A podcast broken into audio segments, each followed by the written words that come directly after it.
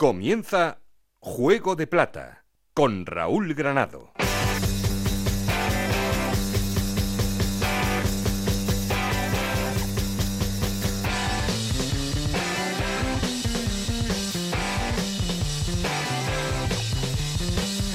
¿Qué tal? Muy buenas, bienvenidos a Juego de Plata, el podcast Onda Cero en el que os contamos todo lo que pasa en Segunda División. Solo queda un fin de semana para que echemos el cierre a esta liga de Segunda División con el último playoff de ascenso, esa finalísima por el ascenso en la que el Deportivo Alavés y el Levante Unión Deportiva se van a repartir la única plaza que queda para estar en Primera División.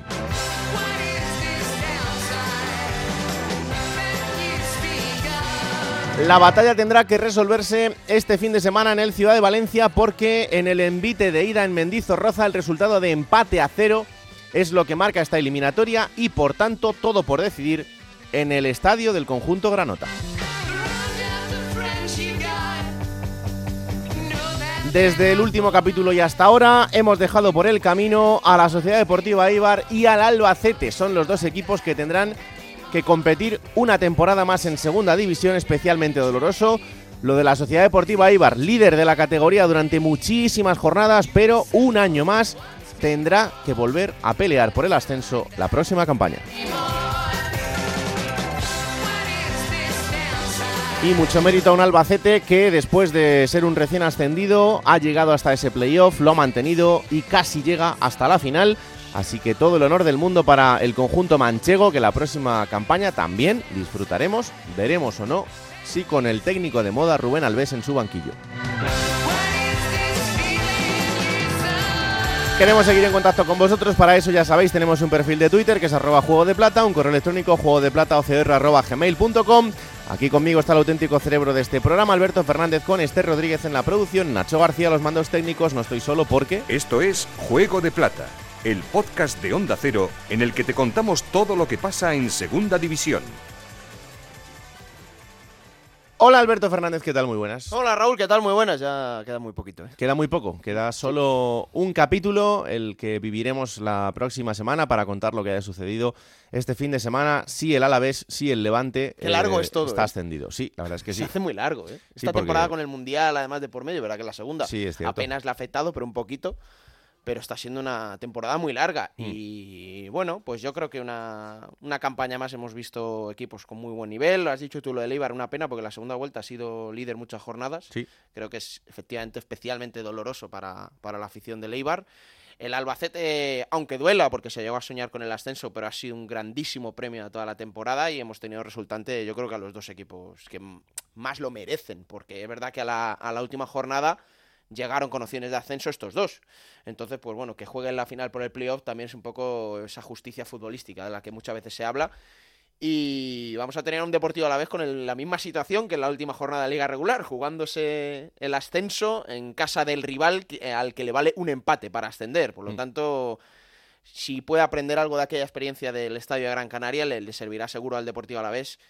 Pero vi un poquito mejor al Levante, Raúl. Sobre todo mm, la sensación de que era el equipo que más controlada tenía la situación. Es verdad que lo maneja porque tiene eh, la opción más fácil de ascender, que es con el empate, pero bueno, eh, él a la vez me gustó aún así y creo que hay que destacar a los dos porteros, tanto a Joan Femenías como a Sivera, ¿no? Creo que a lo mejor muchos esperaban de una final del playoff, muchos goles, un partido Sí. muy alocado, fue un 0-0, pero hay que destacar el trabajo de los porteros que fueron grandes culpables de que ese resultado fuera así. Pues sí.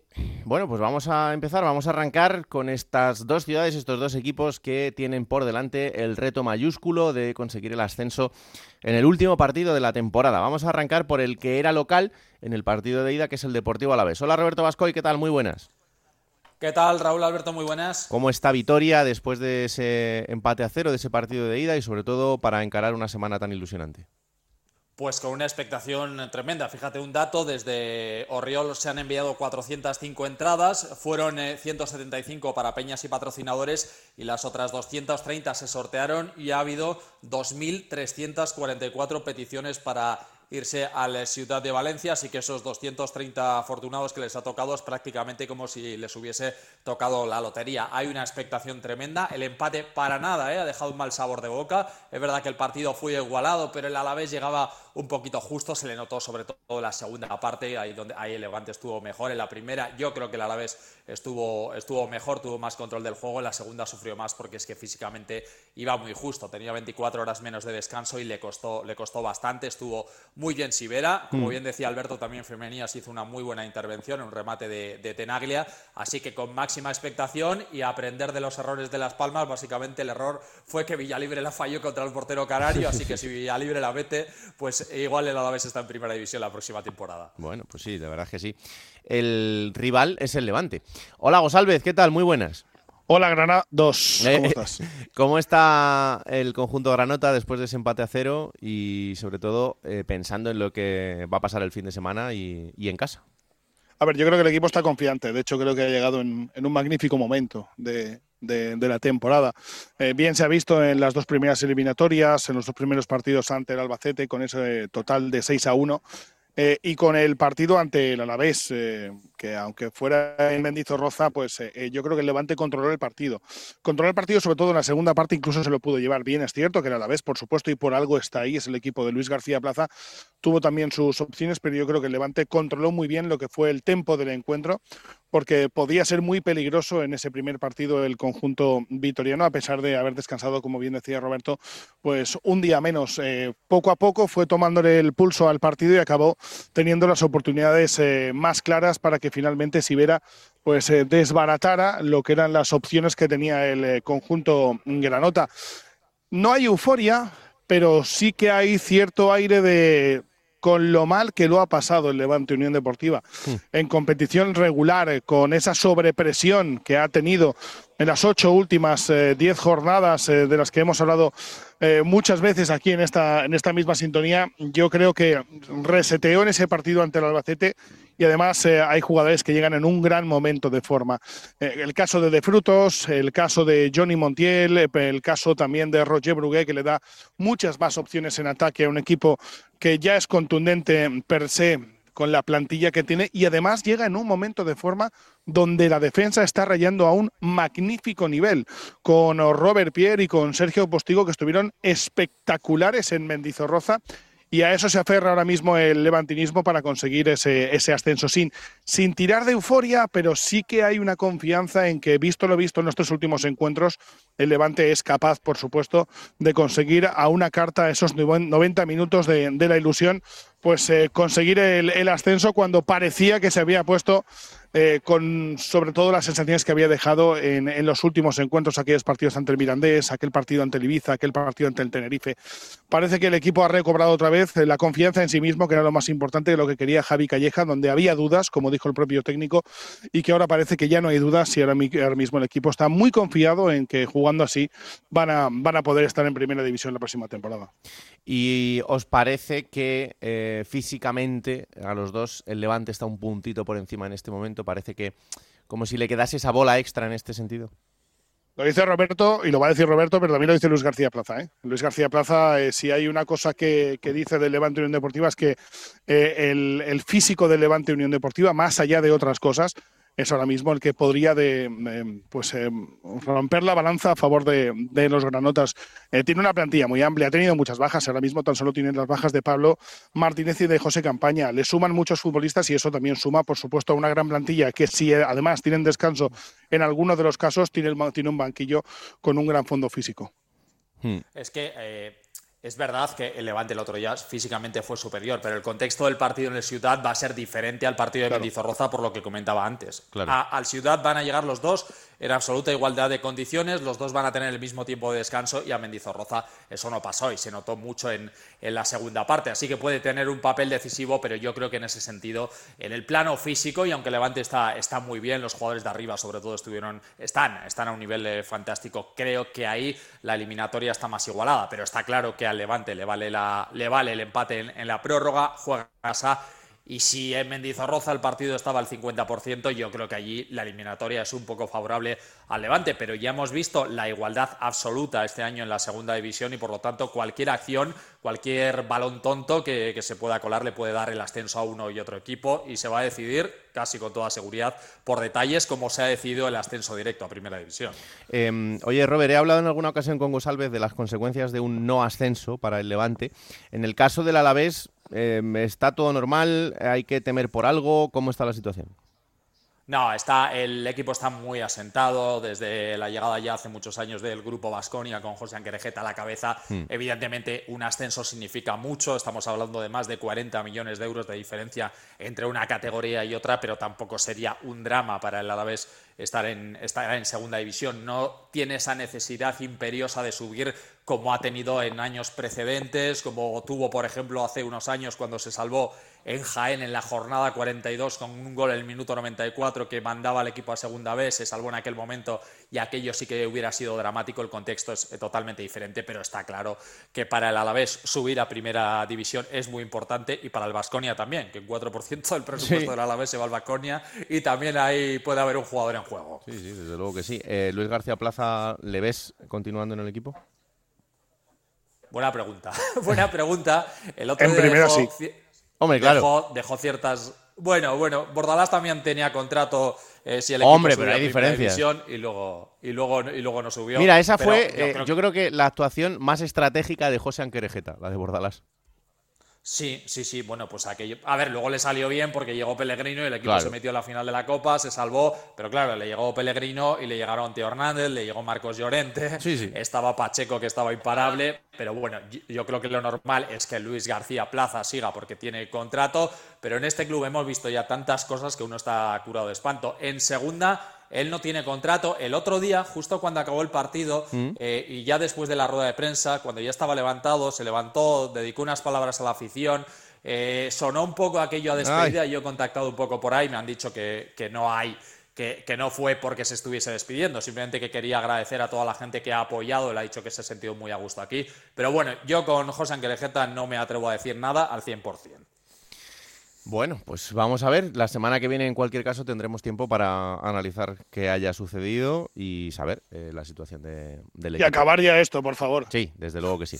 Gracias, Robert. Son 40 y 43, 40, y 46 partidos los que se van a cascar a la vez y, Levante Unión Deportiva sin sumar los partidos de, Copa del Rey. ¿eh? Y otra cosa, que el, que ascienda, que bueno, esto pasa todos los años, tiene muy poquito tiempo. Tanto los jugadores para limpiar la cabeza como el propio club para hacer una plantilla competitiva en primera división, que evidentemente no se hace en, en dos días. Gracias, Robert. Un abrazo. Un abrazo. Chao, chao. Eh, oye, Gosalvez, ¿cómo está el tema de la reventa? Que he visto un mensaje del club avisando a la gente. ¿Qué ha pasado? Bueno, lo, lleva diciendo desde, desde el momento que el Levante Unión Deportiva hizo la, promoción de para cada abonado tenía dos entradas para los últimos partidos en liga regular. Eh, lo volvió a establecer ahora más con, más entradas para que se llene el Ciudad de Valencia de levantinistas eh, y sigue diciendo que cualquier pase cualquier entrada que haya sido cualquier abonado, que haya sido dada a cualquier abonado desde el martes, se están repartiendo a todos y cada uno de ellos y se van a acabar enseguida. Eh, cualquier abono, cualquier entrada que haya sido repartida a cualquier abonado, si se ve reventa, serán anuladas esas entradas y también el pase para ese partido. No sé yo si, si por 100 pavos te pierdes ese partido ahora mismo. Ya. Hombre, pues no deberían, ¿no? Es el partido más importante de la temporada. Bueno, bueno, eh, a mí me depende la hora del día, ¿sabes? Pero, hay gente normal, ¿sabes? No, no todo el mundo es como tú, hay gente normal. Bueno, si todo el mundo fuera como yo, el mundo sería se habría acabado, se habría acabado. No, no, se habría acabado. Perfecto. se va a llenar, ¿eh? Se va a llenar el Ciudad de Valencia y durante esta semana se van a establecer lo que tiene que ser eh, la fiesta previa también al, al, partido y también pues pensando también en una posible fiesta posterior lo de Jack Grealish se va a quedar en una pequeña broma. Ya eso ya me lo imagino, sobre todo por tu parte. Al adiós. Un abrazo. Al adiós. Chao. Eh, venga, vamos a darles un cariño a la gente que se ha quedado en el camino, esos dos equipos, el Eibar y el Albacete. Empezamos por la Sociedad Deportiva Eibar. Hola Íñigo Taberna, ¿qué tal? Muy buenas. Hola, ¿qué tal, Raúl? Muy buenas. Pues nada, ¿qué otro año más no vas a tener que aguantar? se acabó, se acabó. Se acabó la aventura, una, una, temporada más. Yo creo que es una película que se repite, es como la secuela, ¿no? Joder, sí. de la temporada pasada, a un punto una vez más, o una temporada más, el Eibar se ha quedado tan solo a un punto del ascenso, protagonizando un final de temporada terrible, terrible, Raúl, con una victoria en los últimos 12 partidos que ha disputado. Así es imposible. Una victoria en 12 partidos, incluidos los del periodo contra el Alavés. El otro día ya reconoció Garitano, en un momento ya de sinceridad, sabiendo que era su última comparecencia como técnico de Eibar, Hmm. que para subir a la primera hace falta más en el último tercio del campo de lo que tiene este equipo. Y esa ya fue la última declaración, ¿sabes? Como diciendo, mira, yo ya lo suelto, yo ya lo suelto, asumo mi responsabilidad, pero también entiendo que nos falta, nos falta punch en ataque, nos falta último pase, nos falta goles, nos faltan cosas para subir, que en una lucha tan igualada, en una competición, en una categoría tan dura, pues es, es necesario para conseguir el éxito. Hmm. ¿Se acabó el ciclo de Garitano? También Raúl, ¿se puede ser eh, ese fin de ciclo uno de los motivos, a lo mejor, del, de pues lo que pasa a veces, ¿no? Que cuando se alarga el ciclo de un entrenador, pues no es que haya pasado nada, pero al final la sintonía se va perdiendo, los jugadores ven la misma Sí. cara. no- Sí. Tú fíjate el movimiento que hizo el club la semana previa al partido, a la eliminatoria contra el Alavés. Renueva al director deportivo César Palacios, Hmm. que terminaba el contrato, lo renueva hasta el 2026. Y del entrenador no dice ni pío. Garitano ya sabía que o ascenso o guillotina, que no había más opciones. Y así ha pasado. Y ahora, pues lo- el que suena es, sobre todo con mucha fuerza, es Joseba Echeverría, Hmm. perfil, perfil de entrenador del, del Eibar, que viene refren- refrendado por su buena temporada en el Mirandés. Igual, pues un estilo diferente, ¿no, Raúl? Habéis visto un poquito más que yo al Mirandés, un poquito más de, de jugadores más jóvenes, una Sí. plantilla un poco más joven que la veterana que era la del Eibar, y, y jugar un poquito más al fútbol. Hmm. Con Garitano, pues el equipo era muy sólido, muy sólido sobre todo atrás, aprovechaba muy bien sus opciones, en- sobre todo en el balón aéreo, en el balón parado, pero no jugaba demasiado a fútbol. Yo creo que el Eibar, y con César Palacios a la cabeza, quiere cambiar un poco el chip, buscar un equipo con otra plantilla más joven, igual buscar opciones también, ¿no? Porque no cesiones de, de- de equipos importantes o de la zona, ¿no? Que puedan venir a, a jugar en el Eibar. Yo estoy hablando de la Real, del Atlético, jugadores que pueden ser muy aprovechables en segunda, porque los filiales están en, en primera ref o, en- eh, o incluso en segunda ref, que ha bajado el, el filial del Athletic, y hacer pues un Eibar a la antigua usanza. Raúl, la que ha sido el Eibar de toda la vida en segunda, con jugadores con proyección que aprovechaban el Eibar como trampolín y escaparate, y si no se puede subir, pues no se puede subir, pero estabilizar al equipo en segunda. Este año, pues el, el coste de la plantilla era muy caro, buscando el ascenso, y no se ha conseguido, así que hay que abaratar plantilla y ya empiezan a sonar nombres de jugadores que, que podrían salir del, del conjunto armero, como por ejemplo Juan Diego Molina Stoikov, por el que el Eibar seguramente pretenderá sacar un, un rendimiento económico. Bueno, pues vamos a ver, porque se activa también este momento en el que empezará a confeccionar la plantilla de un equipo que la próxima temporada tiene que volver a ser importante, tiene que volver a intentarlo y que esperemos que, que pueda conseguirlo, porque la verdad es que ya está siendo una historia bastante dolorosa, la del conjunto armero, eh, quedándose tan cerca eh, tantos años con- de, manera, de manera consecutiva. Lo seguiremos contando, Íñigo, un abrazo enorme. Un abrazo y feliz verano. chicos. Efectivamente, chao, chao. Eh, vamos a Albacete, que es el otro equipo que también se ha quedado en este camino, pero en el que yo creo que la cara que se ha quedado es un poquito diferente. Compañero José Manuel Martínez, ¿qué tal? Muy buenas. Hola, ¿qué tal? Muy buenas, Raúl.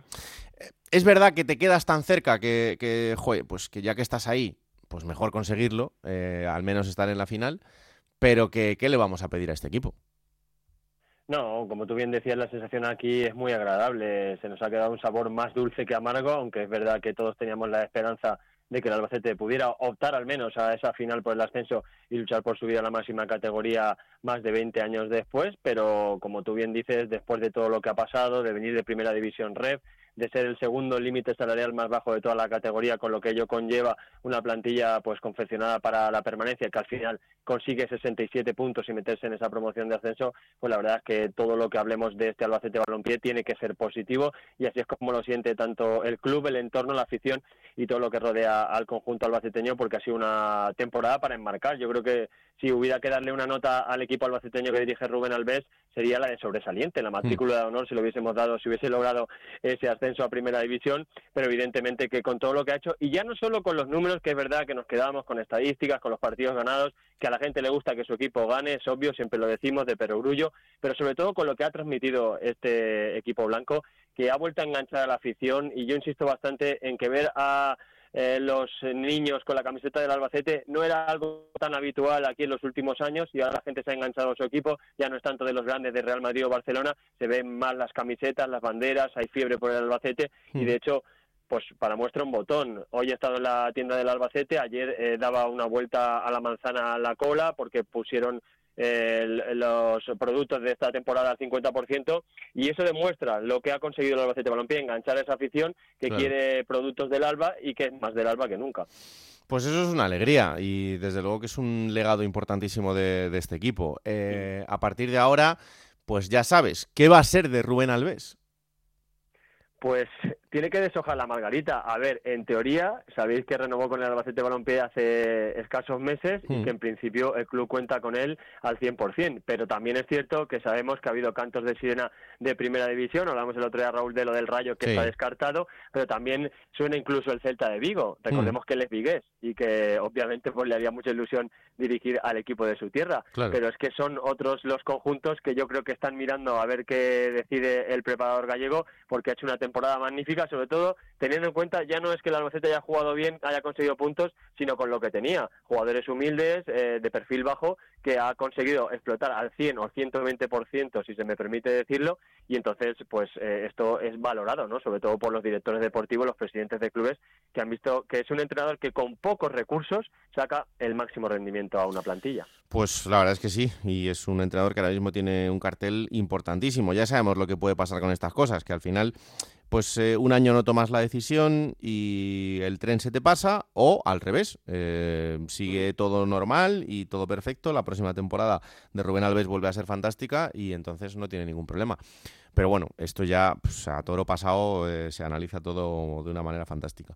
Así que habrá que ver qué decisión se toma. En cualquier caso, una temporada más del Albacete en segunda división en este caso para un equipo que se ha mostrado ya ilusionante y que esperemos que la próxima campaña pues nos lo vuelva a demostrar. Así que José Manuel, aquí lo contaremos. Sí, y también eh, contarte, Raúl, bueno, contar a todos los oyentes que tiene una base el Albacete Balompié, la piedra angular, por supuesto, que es Rubén Alves, si no habría que buscar un entrenador de ese perfil.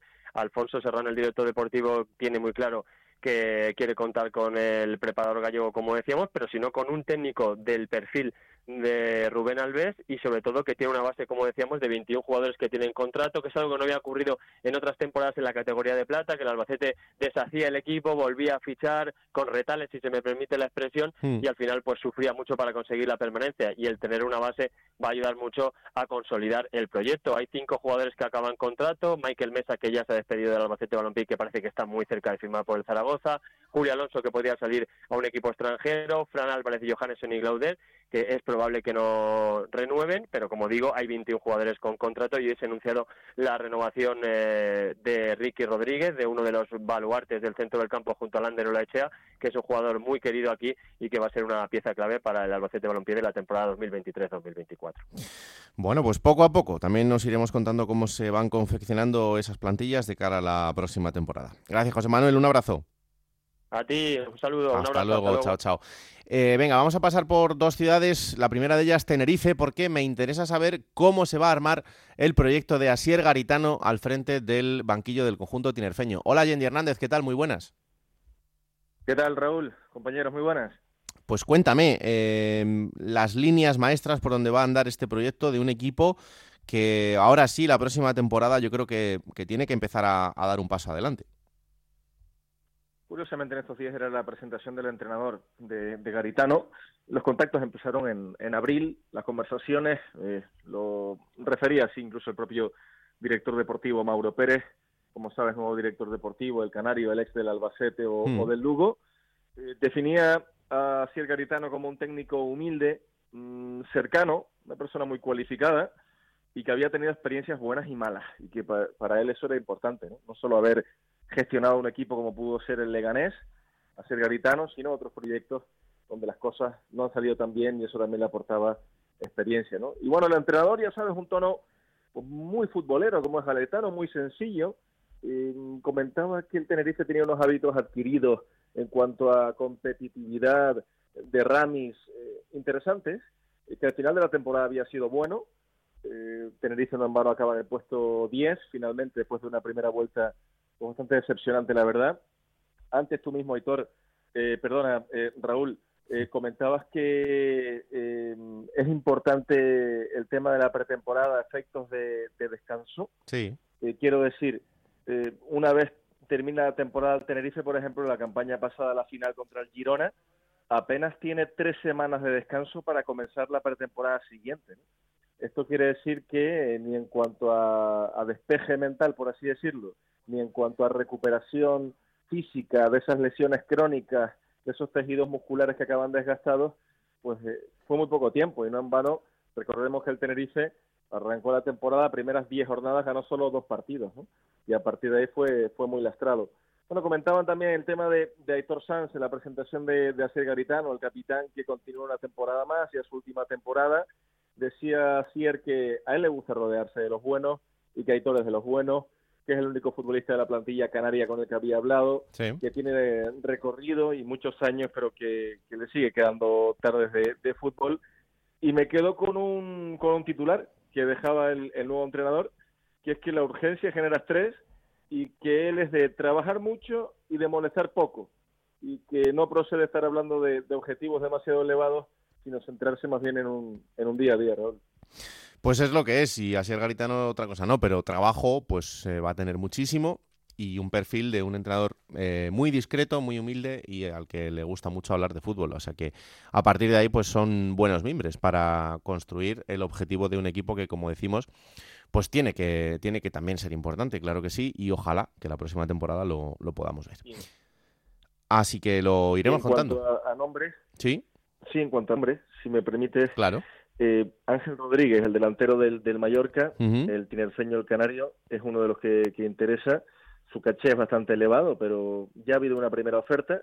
De momento no llegan las pretensiones de, de Ángel, pero, pero habrá más. Eh, se quiere que sea una piedra angular del, del proyecto, el ex del Elche, del Real Zaragoza, del Getafe, del, del Mallorca, el delantero, el Canario, ha marcado goles allí donde ha ido.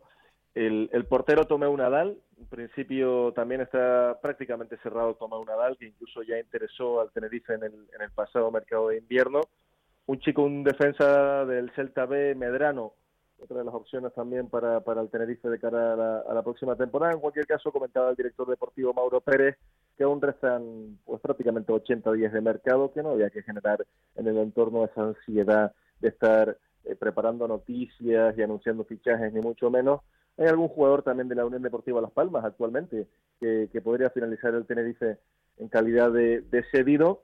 Y en cuanto a posibles bajas, pues ha sido claro, el Tenerife no quiere desprenderse de ningún jugador más allá de capítulos de cláusula, aunque hay dos jugadores, uno ha podido saber dónde cero, eh, por los que el Tenerife pues no le importaría, por así decirlo, escuchar algún tipo de oferta, mm. porque tiene un buen cartel, como es el portero Juan Soriano, que lo ha jugado toda esta temporada, todos los minutos, todos los partidos, y el lateral derecho francés Jeremy Melot, jugador muy importante en la primera temporada en la isla Melot, dos laterales sólidos, fuertes, de, gran recorrido, muy físicos, y que también es posible que generen algún tipo de interés Jeremy Melot en, en otros equipos. ¿no?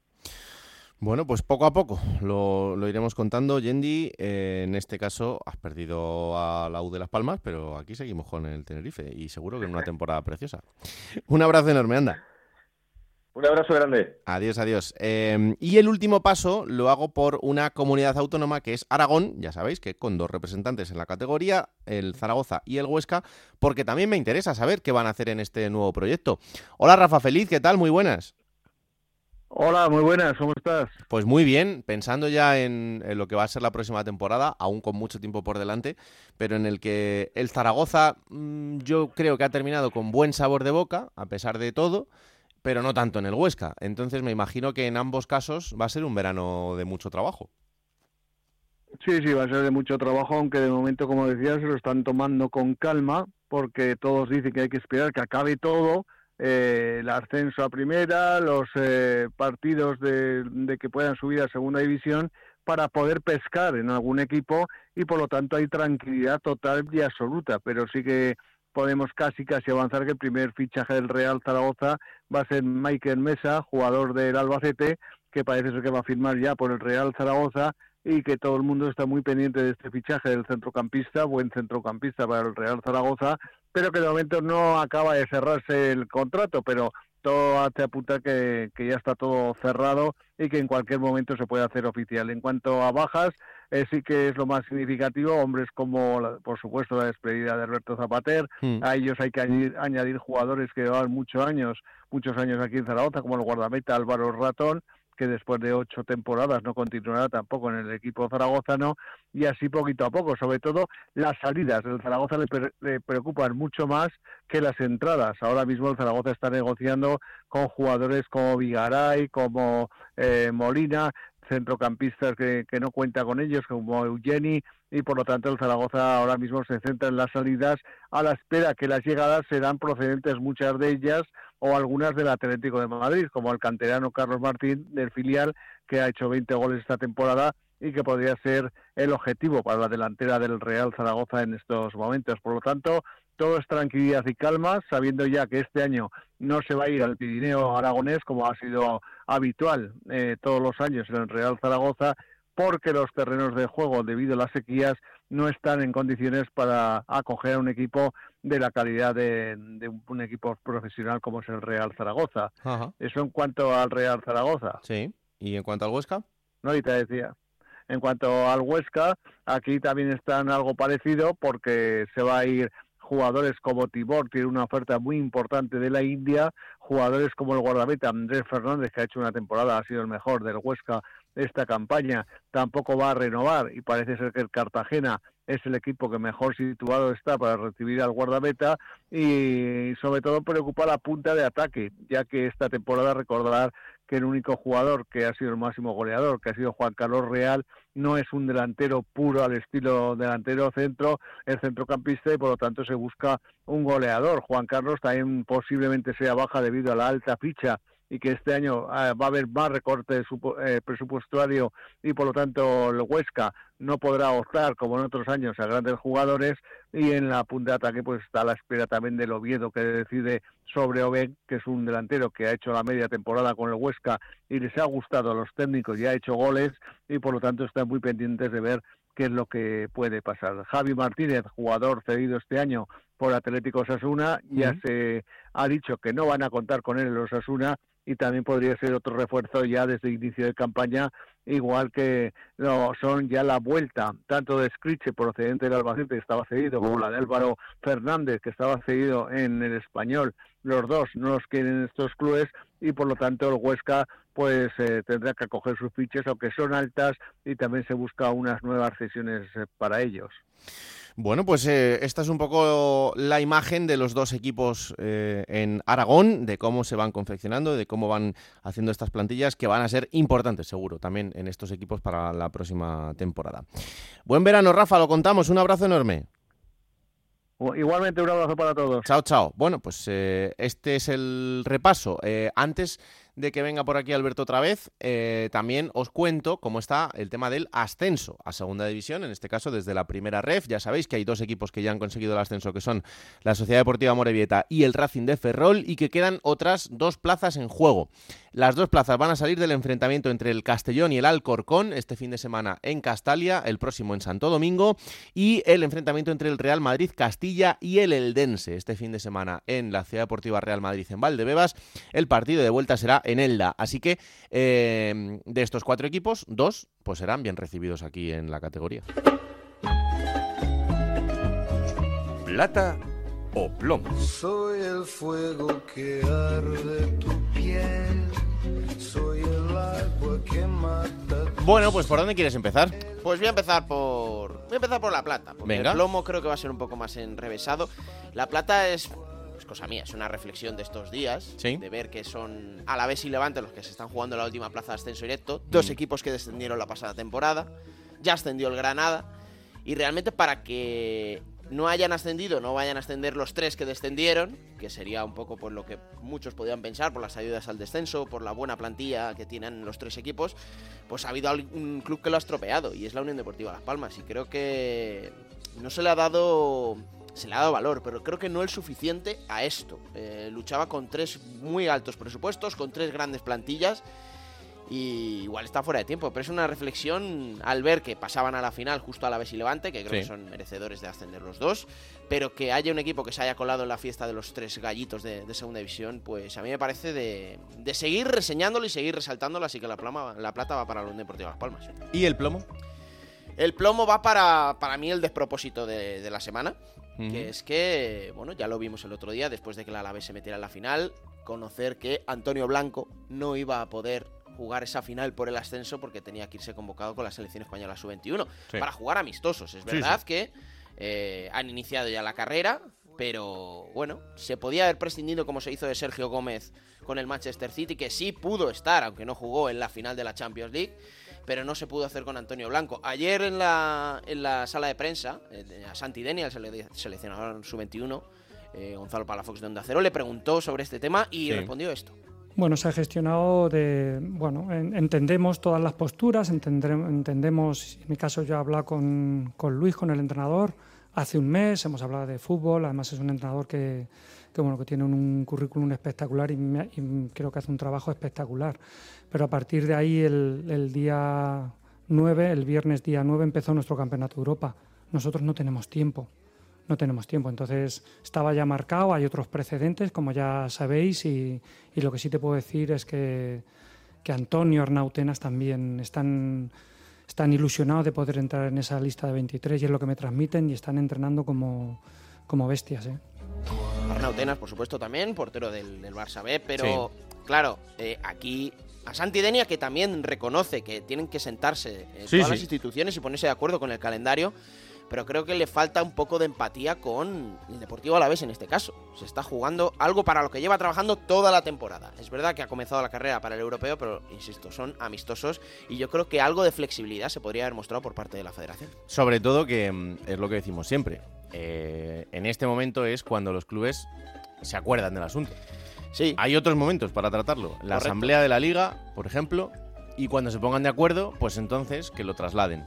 Pero claro, es muy fácil desde la óptica de muchos equipos el decir, ah, pues no fiches a jugadores que sean internacionales. Yo no tengo la culpa. Pero claro, va en contra de la competición, va en contra de esos equipos e incluso va en contra de esos jugadores que por ser buenos jugadores son jugadores seleccionables, no solo en el caso de España, sino en el caso de muchos países del mundo, Sí, sí. y hacen que los equipos entren en, eh, en un momento de la temporada en, en un claro agravio. Ahora, que ellos no lo solucionan, pues ya está. Pues al final lo sufre en este caso Antonio Blanco, que probablemente se tiene que ver en la disyuntiva de tener que eh, tener un sentimiento, por un lado, de querer estar con su club al que ha ayudado durante toda la temporada a conseguir un objetivo tan importante como es un ascenso, y por otro, el de representar a su país también en algo tan importante como es una Eurocopa Sub-21. Entonces, pues a lo mejor es que es un poco innecesario poner al futbolista en esta, en esta situación. Pero si sus jefes no lo quieren hacer, pues Correcto. esto es lo que ese es el kit de la cuestión. Pero, claro, no deja de ser un despropósito que afecta pues, a los aficionados del Alavés, al propio Antonio Blanco y pone en un brete a la gente de la Federación Española de Fútbol. Pues sí. Eh, bueno, recuérdame el horario para el partido de este fin de semana. Pues el ultimísimo, ya no hay más después de esto. Sábado 17 de junio, 9 de la noche, Estadio Ciudad de Valencia, Levante Unión Deportiva, Deportivo Alavés. Uno se quedará con nosotros el próximo año, a otro habrá que despedirla afortunadamente para ellos. Eso será el fin de semana, lo viviremos en Radio Estadio con todos los protagonistas, también en Radio Estadio de Noche. Aquí estaremos nosotros la semana que viene en el último programa de esta temporada para analizar quién es el último de los ascendidos a Primera División, quién se queda en la segunda y todo lo que haya sucedido durante la semana, porque siguen pasando muchas cosas, como veis. Esto es Juego de Plata, el podcast de Onda Cero que podéis encontrar cada martes a partir de las 5 de la tarde en Onda Cero.es para que os lo descarguéis, lo compartáis y le digáis a todo el mundo que existe este bendito programa que hacemos con tanto cariño. Que la radio os acompañe. ¡Chao!